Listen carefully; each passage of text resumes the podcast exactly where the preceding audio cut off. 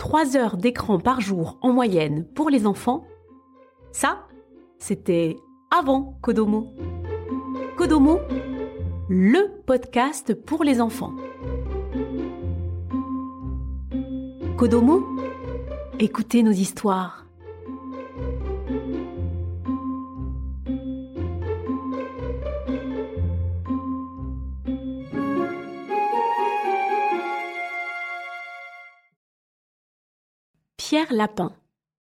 De Béatrix Potter.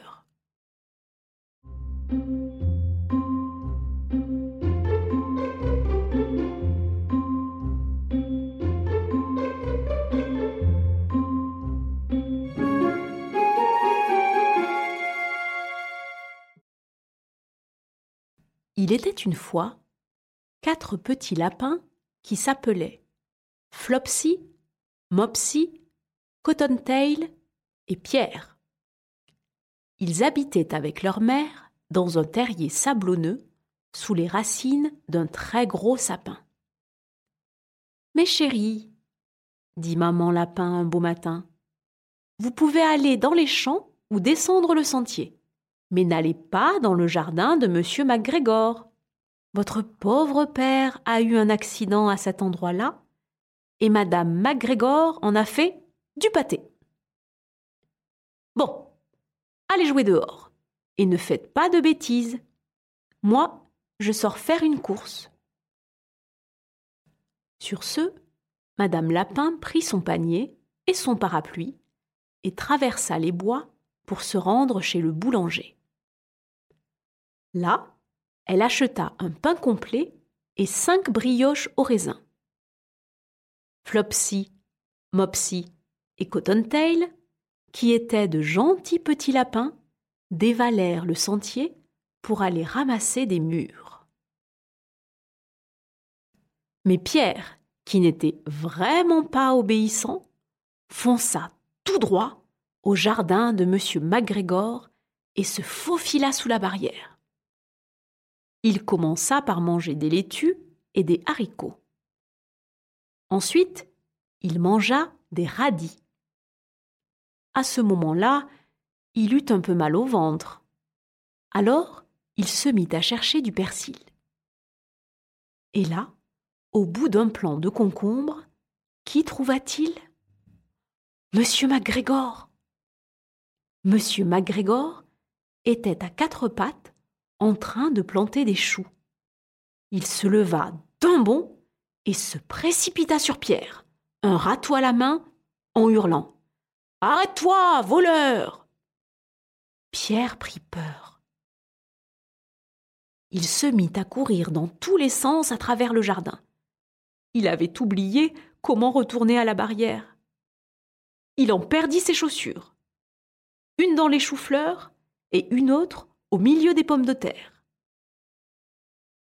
Sans chaussures, il put courir sur ses quatre pattes et donc aller beaucoup plus vite. Là, il aurait pu s'en sortir. Mais malheureusement, Pierre se prit dans le filet qui couvrait un groseillier et les gros boutons de sa veste y restèrent coincés. C'était une veste bleue, toute neuve, avec des boutons en cuivre. Pierre pensa qu'il était perdu et se mit à pleurer à chaudes larmes. Ses amis les moineaux l'entendirent sangloter et voletèrent vers lui pour l'encourager dans ses efforts. À ce moment-là, M. MacGregor arriva en tenant un tamis qu'il voulait jeter sur le lapin. Pierre se tortilla et se dégagea juste à temps, abandonnant sa veste derrière lui. Il se rua alors vers l'abri de jardin et se cacha dans un arrosoir. Ça aurait été une excellente cachette s'il n'y avait pas eu beaucoup d'eau dedans. Monsieur MacGregor était sûr que Pierre était dans l'abri de jardin, peut-être caché sous un pot de fleurs. Il se mit à les retourner un par un, avec précaution, pour regarder en dessous. C'est à ce moment précis que Pierre éternua. Atchoum fit-il. Immédiatement, M. MacGregor bondit sur lui. Il essaya d'aplatir Pierre avec son pied, mais Pierre sauta par la fenêtre en renversant trois pots de fleurs.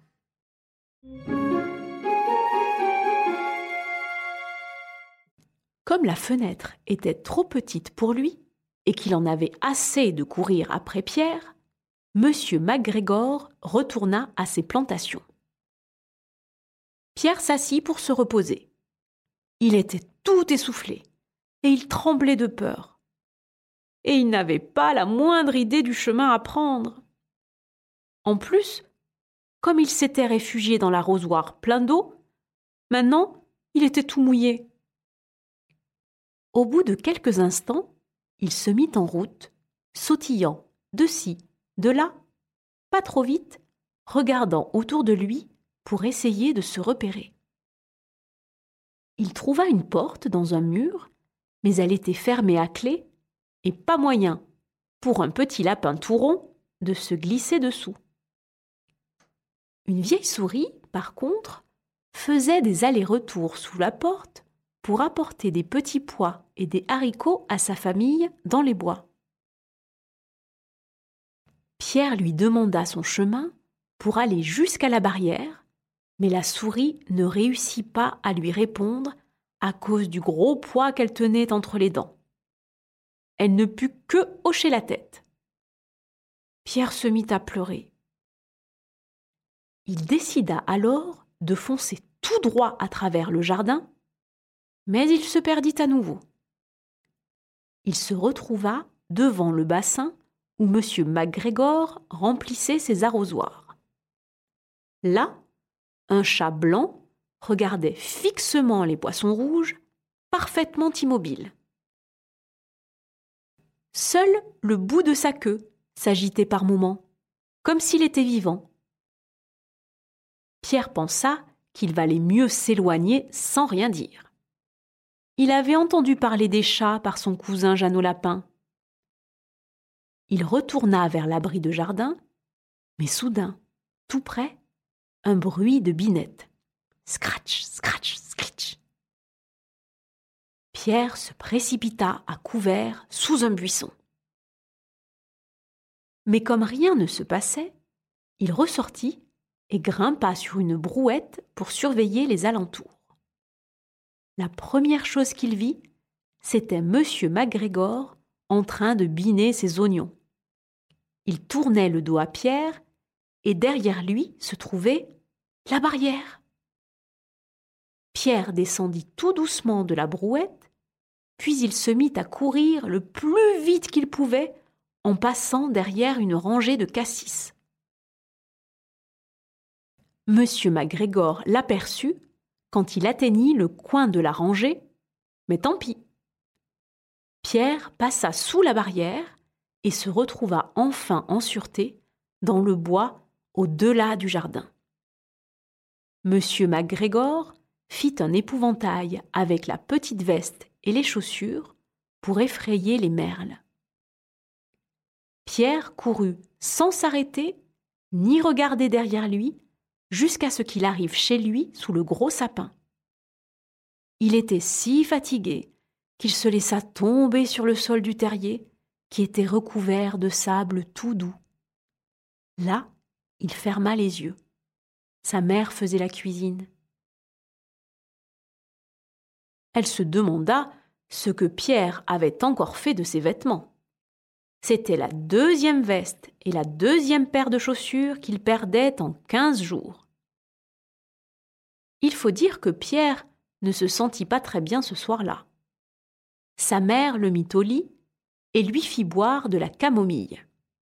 Une grosse cuillère avant de dormir. Flopsy, Mopsy et Cottontail, eux, eurent du pain, du lait et des mûres fraîches pour dîner.